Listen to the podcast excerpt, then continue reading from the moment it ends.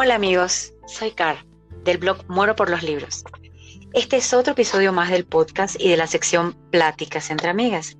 Como saben, estoy contando con la generosa colaboración de mi querida amiga colombiana Gio, a quien le doy la bienvenida nuevamente. Hola Gio, ¿cómo estás? Hola mi querida Car, ¿cómo estás? Muy bien. Pues como habíamos anunciado anteriormente, en este episodio vamos a hablar sobre la tercera y última película hasta el momento del libro El infierno de Gabriel de Sylvain Reynard. Como saben, se hicieron tres películas de un solo libro, o sea, del primero de la saga de libros eh, que lleva el mismo nombre, o sea, El infierno de Gabriel. Como recordatorio les voy a comentar un poquito la sinopsis del primer libro, o al menos la que elaboraron para la película y dice, el enigmático profesor Gabriel Emerson es un respetado especialista en Dante que utiliza su notoria buena apariencia y su sofisticado encanto para satisfacer todos sus caprichos. Cuando la dulce e inocente Julian o Julia Mitchell se inscribe como estudiante de posgrado, su atracción y misteriosa conexión con ella no solo ponen en peligro su carrera, sino que lo envían en un viaje en el que su pasado y su presente chocan. ¿Qué te parece esa sinopsis, Gio? Creo que resume muy bien lo que es la historia de ellos dos. Así es. Pues bueno, recuerden también que en las entradas que yo hago en el blog para promocionar estos podcasts incluyo detalles o los direcciono a la reseña que le corresponde al tema del cual hablamos, si es que tiene reseña. Bueno, otro, puntito también importante es que estas películas las está produciendo una plataforma que se llama Passion Flix. Eso lo habíamos mencionado ya en otros audios, pero ahorita les voy a explicar un poquito. A esta plataforma pueden acceder si la descargan de la tienda de aplicaciones que le corresponda a su teléfono celular, o sea, ya sea Android o, el de Apple, eh, que es iOS, ¿no? o en la página web Sí, porque ella, es, ella es la que tiene iOS y yo tengo Android. Eh, podemos eh, explicarlo así. Bueno, también pueden ingresar a la página web que es www.passionflix.com. Entonces, eh, ya sea en su tienda de aplicaciones, la buscan con ese nombre, se crean una cuenta y para poder empezar a ver el contenido deben suscribirse con eh, alguno de los planes que tienen ahí. Nosotras, por ejemplo, nos hemos suscrito al, de, al que uno paga 5,99 dólares por mes. Bueno, en otro episodio eh, planeo hacerles una semblanza sobre esta plataforma de películas para que la conozcan un poco y también comentarles cuál fue hasta el momento nuestra experiencia con, con esta plataforma. Y bueno, ahora bien, es importante también que sepan que esta primera película, bueno, la primera película de la que hablamos en el primer audio, digamos, se estrenó el 29 de mayo del 2020. La segunda fue el 31 de julio del mismo año y la tercera el 19 de noviembre. Y es precisamente sobre esta última que vamos a hablar ahora. Esta tercera película corresponde más o menos a lo relatado desde el 67% del libro hasta el final. Estamos hablando obviamente del primer libro.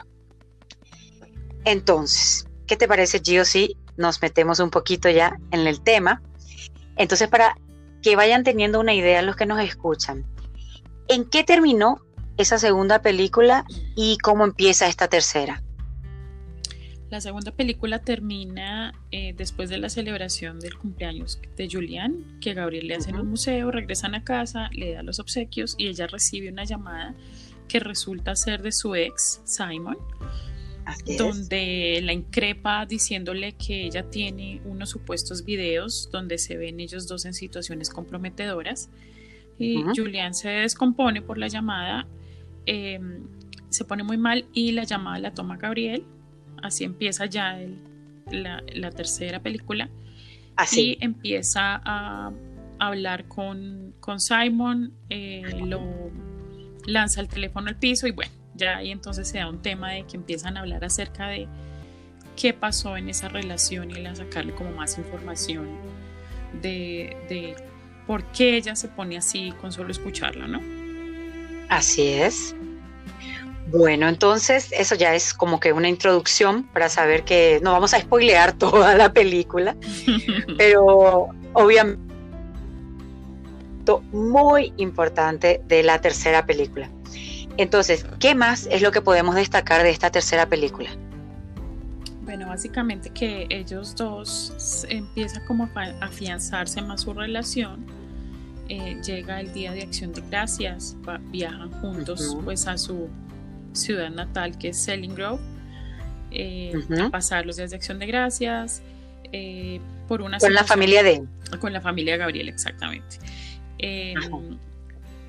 ellos vuelven a visitar ya el huerto donde comenzó todo, conversan. Así es. No podía faltar la conversación en la película. Eh, sí. Eh, luego sucede algo entre Gabriel y Simon, perdón, escúchame por favor, entre Julian y Simon, eh, que, da, que, que es lo que destapa o hace destapar que entre Julian y Gabriela ya hay una relación, porque pues se supone que nadie lo sabe, aunque Rachel lo sospecha. Em, y luego finalmente ellos viajan a Florencia por un, donde Gabriel tiene una conferencia y se da pues ya la consumación de la relación, la primera vez de ella, eh, que es una, una parte muy detallada en el libro y también lo va a hacer en la película y se termina ahí el primer libro. Hasta ahí llega eh, el final de la película. Yo sé que es tres películas de un solo libro, suena demasiado, pero así termina. Así es. Entonces, bueno, como quien dice, cuando dijeron que iba a ser esta película, los que ya leímos el libro, sabíamos lo que iba a pasar y teníamos en la cabeza la esperadísima escena en la que por fin se iban a terminar nada más los besos y por fin iban a concretar algo, ¿no? Ajá, correcto. Bueno, entonces, a ver, primero dices tú, ¿qué fue lo que te gustó de esta película? me gustó mucho, eh, es, que es más dinámica, como decía ahorita, sí, hay conversación, pero... Eh, hay más acción. hay más acción y sintetizaron más las charlas. Hay una, hay una parte importante donde ellos tienen, entre son muchas charlas que ni siquiera la incluyeron en la película. Entonces sintetizaron un poco más, la hicieron un poco más ágil.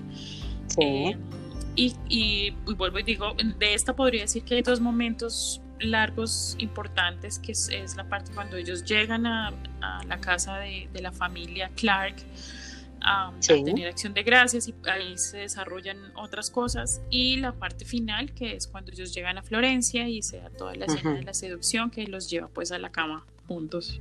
Sí, y tenemos que recordar para quienes no saben que obviamente esta, a pesar de que ella ya tuvo una relación, eh, Julia digo, ¿no? Tuvo ya una relación anterior bastante tóxica o digamos polémica esa relación no llegó a, digamos, a ningún puerto, pero sí en esta, o sea, en síntesis, ella es, eh, nunca ha tenido relaciones sexuales. Entonces esta va a ser su primera vez con eh, Gabriel, ¿no? Tanto con Gabriel como con cualquier otro, ¿no? Entonces, y eso es importante porque, em, digamos que el problema que ella tiene con Simon es que se supone que, como ya bien dijiste, eh, ella eh, aparece en situaciones comprometedoras con el novio. O sea, se, supone que están teniendo ahí un, eh, ¿cómo decir? no, no, sé si esa es primera base, segunda base, tercera base, no sé, nunca entendí muy bien ese, esa analogía que, hacen. Segunda base. segunda sería más o menos, ¿no? Bueno, segunda base, entonces, pero al final ella nunca llegó a tener más intimidad con, con algún novio, ¿no? Entonces esta sí sería, es lo destacable, así hasta con eh, luces de neón y todo, de que iba a ser la primera vez de Julia, ¿verdad? Y bueno, como bien sabemos, pues el Gabriel, que es un, al menos con ella, es un romántico, es un, un poquito cursi también, eh, tiene obviamente muchos detalles y esa escena es bastante larga y detallada, ¿verdad? Bastante, pero me gustaría, si me lo permites, hablar de pronto un poco en orden. Ajá, por tema de acción de gracias primero y luego ah, claro. la escena final que es larga, larga como tú dices y detallada. Sí, porque lo de acción de gracias es muy importante. Es importante porque, bueno, vuelvo a repetirlo, llegan a la casa de la familia de Gabriel em, a pasarlo juntos. La idea es que Julian pues lo va a pasar con su padre, pero el papá, creo que esto no lo hemos hablado en ningún momento, el papá tiene una relación con una señora llamada Deb. Esa señora es em, la madre de una chica llamada Natalie. Sí. Esta chica Natalie se supone que es la, era la, una de las mejores amigas de Julian. Compartían habitación en, en, la, en el campus de la universidad. Y Julian llega un día y encuentra a su novio Simon en una situación bastante comprometedora con esta niña. Así es. Eh, con esta niña se encuentra, en el libro se encuentran en acción de gracias y ella también la confronta y le dice que, que ella tiene supuestamente unos videos de situaciones comprometedoras entre Julian y, Simon, pero eh, efectivamente estas dos personas no aparecen en la película para nada. O sea, no, no hay todavía, al parecer, eh, un personaje escogido para representar tanto a la mamá como a, a, Natalie. Además que Natalie es también una aparición en el segundo libro. Si no estoy mal, es una aparición. Sí, sí, sí. No sabemos nada de ellas. No aparecen, no existen en la película. Sí, quién sabe si la van a incluir. Pensaría que no. Al paso que va, pues que no. Pues em, luego de eso, entonces, bueno, llegan a la casa de Gabriel. Eh, Julian decide pasar entonces acción de gracias con ellos, pero en el libro hay algo importante y es que es la primera acción de gracias que pasan sin Grace, sin la mamá que ha fallecido. Por supuesto. Y, todo es como más solemne en relación a la falta que hace ella, la manera en que ella preparaba ese día para todos. Hay una situación especial entre Rachel y su prometido que es Aaron, que ah, como dijimos en como dijimos en el episodio anterior, mm, los ningunearon a los personajes secundarios porque, o sea, pasan esa parte, no pasan esa parte sin mayor eh, explicación de nada. No le da mucha parece A mí me parece que era muy importante haber mostrado que la relación entre, o el compromiso más bien, y el, y el posterior preparativo de matrimonio entre Rachel y Aaron estaba como un poco detenido por el tema de la muerte de Grace. sí, de la mamá. Bueno, entonces, como te decía, van al huerto y luego finalmente al otro día Julián se encuentra con, con su papá y el papá es bombero y tiene que salir a, atender una emergencia y resulta que llega Simon y la, la agrede, la ataca. Así eh, Trata pues como de abusar con ella, ella no se lo permite y afortunadamente Gabriel como que intuye algo, Gabriel, cada uno está en su casa, pero Gabriel intuye algo al no recibir una llamada de ella y va y afortunadamente llega a tiempo y la rescata. Esta situación entonces deriva en que Gabriel tiene un entrenamiento, un entrenamiento, mira esto, estoy loca, un enfrentamiento con, con, el papá de Julián, donde le recrimina cosas y el papá de Julián también le dice otras. Sí. Y que a Julián le, Simon le hace un famoso mordisco en el cuello, la marca es súper y ella quede ahí con una cicatriz y quede bueno. Y, y, de todo eso, pues eh, todos pueden concluir que, que, si Gabriel está tan preocupado por ella y que si actúa así, es porque definitivamente entre ellos hay una relación. Hay una relación, Hay una relación, porque todos creen pues que no pasa de ser profesor y alumno. Otra cosa que no se muestra mucho es que, eh, y no sé si tú lo recuerdas, es que Gabriel y su hermano adoptivo, que es Scott, no se llevan nada bien nada bien. Y eso lo muestran también en ese, en ese momento en el libro, pero en la película lo suavizan demasiado. no, hay como ese enfrentamiento que hay en los libros. Sí, quien no leyó el libro no va a entender eso. exactamente. Y bueno, eh, pasan pues esos días bastante rápido, o ese momento pues bastante rápido en la película, y ya los muestran a ellos en, directamente en Florencia, que es donde él tiene pues pensado eh, llevarla eh, para que le acompañe a una conferencia y pues que tengan ellos su primera noche juntos, con todas las de la ley. Con todos los juguetes, como decimos aquí. Sí, por fin, por fin. Conocemos de algunas que dijeron, ah, ¿verdad? Fue el momento, por fin llegó el momento. Exacto. Y bueno, entonces eso eh, nos puso muchísimo en antecedentes. Y de, de, todo lo que viste, ¿qué no te gustó, por ejemplo? ¿Hubo algo que no te haya gustado? como te decía, el tema de, que la familia de, Gabriel quedó como a un lado, ¿no? Esa situación que te decía entre Rachel y Aaron. La situación entre Gabriel y Scott tampoco. Me hubiera gustado que, que, la confrontación entre Gabriel y el papá de Julián hubiera sido como más fuerte. Sí, como, eso? sí, como que la escena hubiera durado unos segundos más. Se hubieran gritado ah, claro. como en el libro. Exacto, sí. Eh, eso, y que la escena final, pues aunque fue larga y, fue bonita, pero de pronto lo, no... Eh, también hubiera sido como un poquito más dinámica al comienzo, porque pues sí llega un momento en que se pone bastante interesante, pero un poquito más dinámica. Eso básicamente. Sí, exactamente. Pero esta me gustó más que la que la segunda. O sea, si hubiese un orden para catalogar las películas, yo diría la mejor es la primera, la que le sigue como en las que me gustaron es esta tercera y la y dejo de últimas la segunda, que es la más mala de las tres. Coincido contigo, totalmente.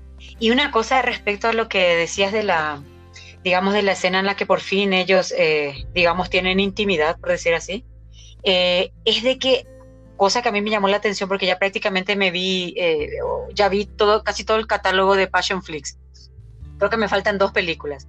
Y la verdad me sorprendió de que esta es la única película en donde eh, la parte de, la que digamos tienen sexo los protagonistas fue la más explícita, por decir así, de todas las que yo he visto en las demás películas. Hay otras que sean apasionadas, lo que quiera, o sea, explícitas en el sentido de, no, porque sí fue muy delicada, muy delicada, muy bien hecha, pero explícita en el sentido de, que, por ejemplo, si se, de repente se veían los pechos de ella, em, eh, y cosas así, las nalgas, de, ella, de, él, de ambos, ¿verdad? los, eh, ¿cómo se dice? No sé si cómo sería en tu país, pero los rollitos de, de Julio, o sea, los que se le van en la cintura, ¿no? Michelin, bueno, muy poquita, ¿verdad? Vamos a, vamos a perdonarle eso, ¿no? Sí, sí, sí. Eh, pero sí, pues se supone que es profesor, ¿no? Tiene que ser un poco real sí. Pero todo eso, por ejemplo, sí, ¿no? Eh, y sí, lo que noté y me llamó muchísimo la atención es de que sí fue como que la más, eh, aparte de la más larga, sí como la, la, que mostró más entre todas las otras películas que yo vi también del, del catálogo. Entonces, eh, ¿verdad? Entonces, eso, por ejemplo, sí a mí me llamó la atención de que sí, eh, esta por lo menos, y aparte también, eh, que no sé si ya lo he mencionado en otro audio, ahora no recuerdo, pero eh, esta es de todas las del catálogo de, Passion Flix, la verdad que es la, mejor, la que mejor está hecha, la verdad. Al menos a mí me parece. Y, ahí entra todo, Bueno, sobre todo los protagonistas, que son quienes más se notan, que como ya hablamos mucho también de eso, que son los que tienen totalmente la importancia en estas películas, eh, los secundarios como que no tanto, eh, pero eh, están bien, fueron bien elegidos, actúan bien, a diferencia de repente de otras películas que vi del catálogo que em, ya sea el protagonista masculino o la protagonista femenina, uno de los dos no es que actúe muy bien. Y eso cuando hablemos de este, eh, de este tema, ahí vamos a explayarnos porque las dos opinamos igual sobre una película en específico. Sí, sí, es correcto. Del catálogo. ¿Sabes y así, ¿no?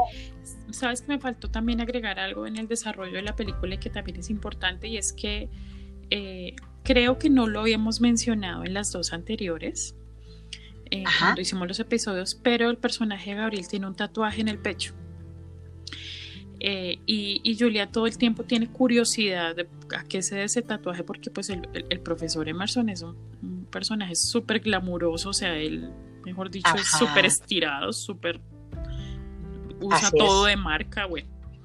Y, pues, tiene un tatuaje, en el, un tatuaje en el pecho que como que uno hizo en el pecho, y pues ella trata de sacar la información y él le revela por qué lo tiene y qué significan las letras eh, que dice el tatuaje que es el nombre Maía. Él, revela por qué lo tiene y qué, le hizo eh, tatuárselo, pues, qué significa todo. Eso, esa parte también es importante.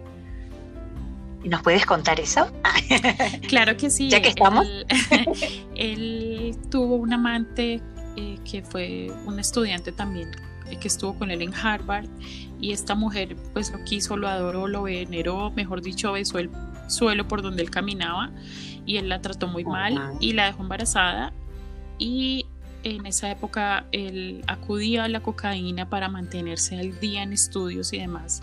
Y en una de esas trabas, le decimos aquí a, Colombia, ella tiene, empieza a tener signos de aborto y él como no está pues en sus cabales, ella pierde a la bebé, la bebé es la que se llama Maía, y además sufre una serie de daños que impiden que ella pueda ser madre. Entonces, por ese motivo, él, él, siente una culpa grandísima eh, que lo que lo lleva a intentar suicidarse, eso se da esa, esa noche en que ellos se conocen en el huerto, él tenía pensado suicidarse y por eso, y además estaba, estaba, eh, había consumido cocaína, entonces por eso él todo el tiempo piensa que ella es un ángel que Dios le envió, ¿no? Y por eso es que no la recuerda en, la primera película. Y, y pues, eh, bueno, eh, y Julián lo, lo, perdona y le dice que, que finalmente él no fue el culpable directo pues de la situación de, del aborto de Paulina, pero él se siente muy culpable y él le cuenta que a raíz de esa situación él se mandó a hacer la vasectomía. Entonces dejan ese tema como en suspenso para, para el futuro después de ellos. O sea, dicen, vamos a, a tener esa conversación cuando sea el momento. Exacto. Súper interesante esto que estás diciendo para las personas que de repente o no vieron las películas o lo, las vieron y, bueno, necesitan recordar todos esos detalles. Y entonces aquí también quiero decir algo y es que el tatuaje no le hace justicia al de una película, no le hace justicia al que describen en el libro, para nada. En el libro lo escriben más grande, sí, lo escriben más grande, más colorido. Y pues cuando yo vi el tatuaje en la película como que, mm, ¿esto qué fue? O sea, aparte que se ve de pésimo gusto un tatuaje ahí para él, pero así es en el libro. pero adicionalmente creo que, les, que en eso sí no fueron totalmente fieles. Ah, fíjate, yo eso no recordaba. ¿Ves cómo es bueno hablar con una experta? ¿Ves cómo te necesito para esto? Gracias. Entonces, yo dime, entonces creo que ya lo dijiste esto, la tercera película entonces, ¿en qué termina? ¿Termina cuando ellos ya eh, tienen intimidad? Eh, ¿cómo, era esa parte? Bueno, termina cuando ya eh, logran terminar su acto sexual. Él la consiente muchísimo, obviamente la venera, diría yo casi que la venera, la mete a latina. Que le pone una loción, ¿no? Descansan, se van a la cama como a descansar y a dormir y él le dice que seguirán al otro día, pues ya aprendido el tema, seguirán en sus, en sus experiencias sexuales. Ahí queda. De esa escena te puedo decir, uno es larga, o sea, desde que eh, empieza como la seducción, que bailan juntos y bailan las canciones que yo menciono en otro episodio, que es la de Bésame mucho, que es hermosa, hasta que termina pasan 27 minutos más o menos, porque estuve también revisando la película. es larga. Me, lo, me lo dijiste, me lo dijiste. Yo no, la verdad que me pasé viéndola, no, no eché la cuenta del tiempo, pero sí me dijiste que era larguísima, o sea que fueron como 28. Y eh, de ahí puedo destacar que también muy fiel al libro, eh, te puedo decir de esa parte de varias cosas. Uno, que la, la escena sucede exactamente en el hotel que menciona el autor en el libro que es el ah, Gallery Hotel Art. La, la, oh. escena, la habitación es dentro del hotel. Eh, lo quisieron hacer exacto. Ah. El restaurante donde él la lleva primero antes de, de, que suceda es el restaurante que el autor menciona se llama oh. Ale Mural, no sé si se pronuncia así, espero que sí. Ella lleva un vestido verde, como lo dice en el libro, lleva unas medias negras, como lo dice en el libro, cuando se desnuda que... Que por cierto, eso no me gustó, ¿eh? eso no me gustó, esa, ropa, esas medias que ella pareció una señora, por favor. Pareció una señora. Exacto, no me gustó. Sí, a mí tampoco. Ellos caminan por donde dice el autor que caminan en el libro, eh, sí, o sea, en la escena. Eh, eh, no recordaba eso. En una de las de los videos que hizo la directora para promocionar la película, ella dice: se respetó tal cual por donde caminaban, los sitios fue exacto. Y eh, bueno, ah. llegan al hotel, entonces empieza la seducción, le quita pues la ropa, la niña tiene un cuerpazo y una piel espectacular, se, nota que se cuida muchísimo. Y esa escena es muy linda. muy delicadita. muy delicadita. Y es muy linda aunque como tú contabas, muestran, ella muestra pochecas y muestran nalgas y hay una parte donde le da la vuelta y le hace un masaje muy erótico en la espalda y todo eso. Creo que refleja muy bien las sensaciones de los dos, sobre todo él me encanta, me encanta él como, ¿verdad? Sí, como, como le, hay unas, una parte donde ¿no? sí, la contención para no lastimarla, hay una parte cuando ya creo que, Así es. no recuerdo si es antes o después de que ya termine, pues, le dice te amo Y, está sudando. Eso, eso me encantó. Exacto. que lo hizo muy bien. ¿Sabes que grabaron toda la secuencia sexual en una sola noche? No me digas. Hicieron toda la secuencia oh. solo en una noche, como para que ellos no perdieran, ah. la, no sé, la pues concentración, el ritmo, qué sé yo. Claro, porque no sé eh, exactamente la concentración, porque estarla cortando o grabando en diferentes días, como dicen que suelen hacer de repente o hacían antes las películas, ahorita, según lo que estuve leyendo respecto a otra serie, que obviamente no voy a meter el tema aquí, pero hablaron, hablaban de que ahí hay como un asesor de escenas íntimas. Eso existe ahorita. Eh, te juro, existe ese cargo o esa, no sé cómo llamarlo, esa, porque no es profesión, pero ese cargo, digamos, dentro de, una película existe, un asesor de escenas ah, ok, ya sé que me estás hablando, sí. Sí, ya sé sí, de, serie de la serie Bridgerton. de los protagonistas, creo que es la niña la que cuenta que tenían un asesor. Sí, ella, yo me, ella cuenta y había sido que eso es algo común ahorita. es que además, si tú te das cuenta cada vez, creo que lo charlábamos tú y yo también, cada vez eh, las series o las películas están más abiertas a que las partes sexuales ya sean como más explícitas, ¿no?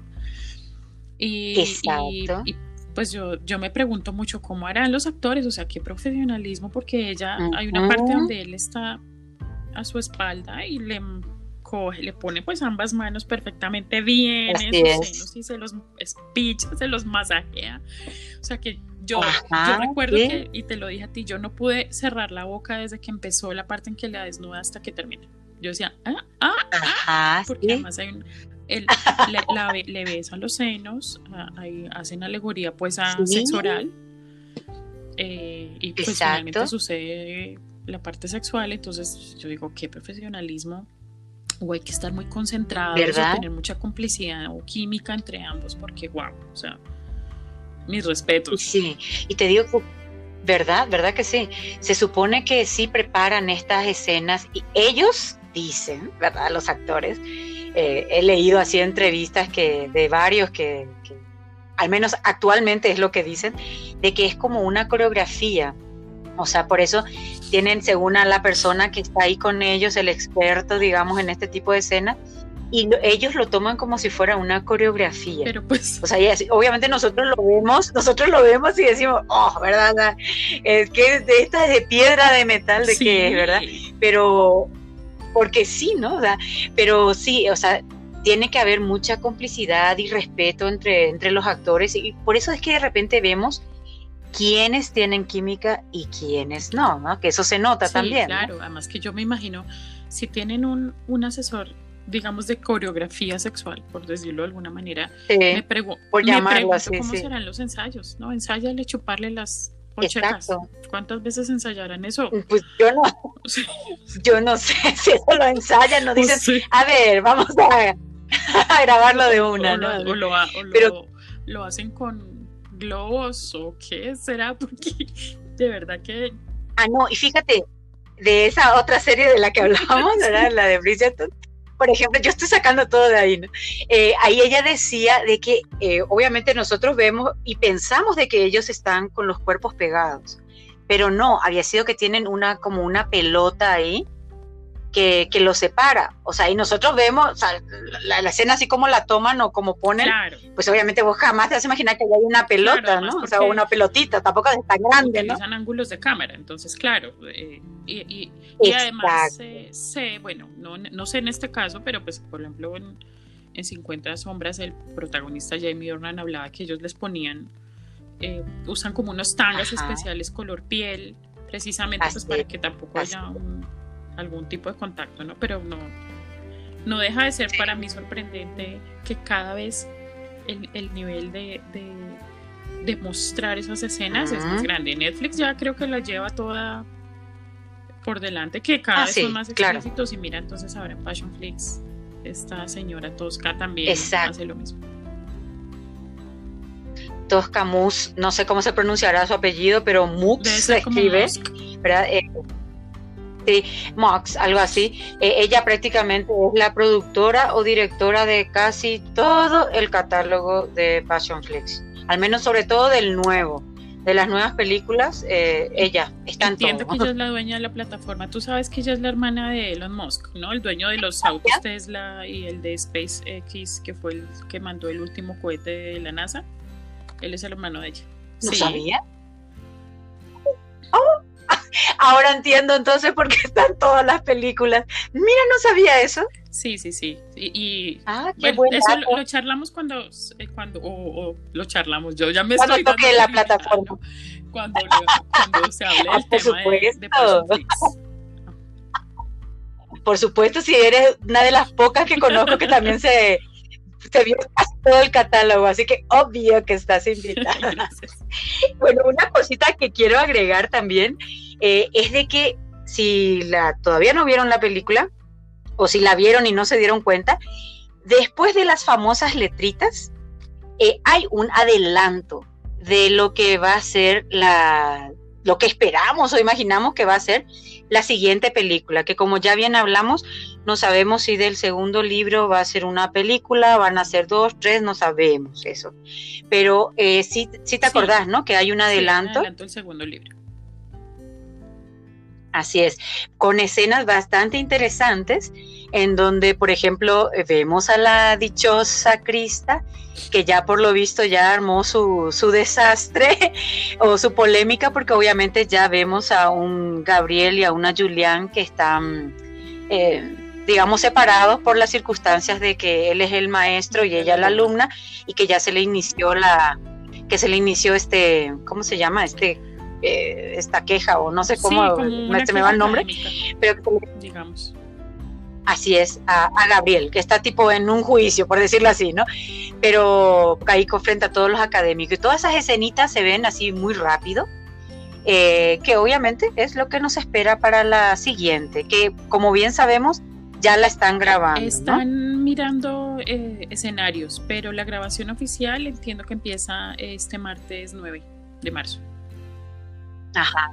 Porque están subiendo eh, la directora, los actores, eh, suben fotos, eh, que lo hemos comentado nosotras, en sus cuentas de Instagram, por ejemplo, suben fotos de que ya están allá en, Italia o, dependiendo del escenario en donde toque, están subiendo así fotos, entonces nos imaginamos que, ah, y aparte que lo comentamos también, que hace unos días este Julio subió una un video de su reencuentro con la actriz, con, eh, con, Melanie, perdón, con Melanie, eh, subió el reencuentro de ellos y bueno, obviamente todas las fans ahí todas alborotadas por, por el reencuentro de los dos actores. porque es que entiendo que ella le tocó hacer los 15 días de cuarentena.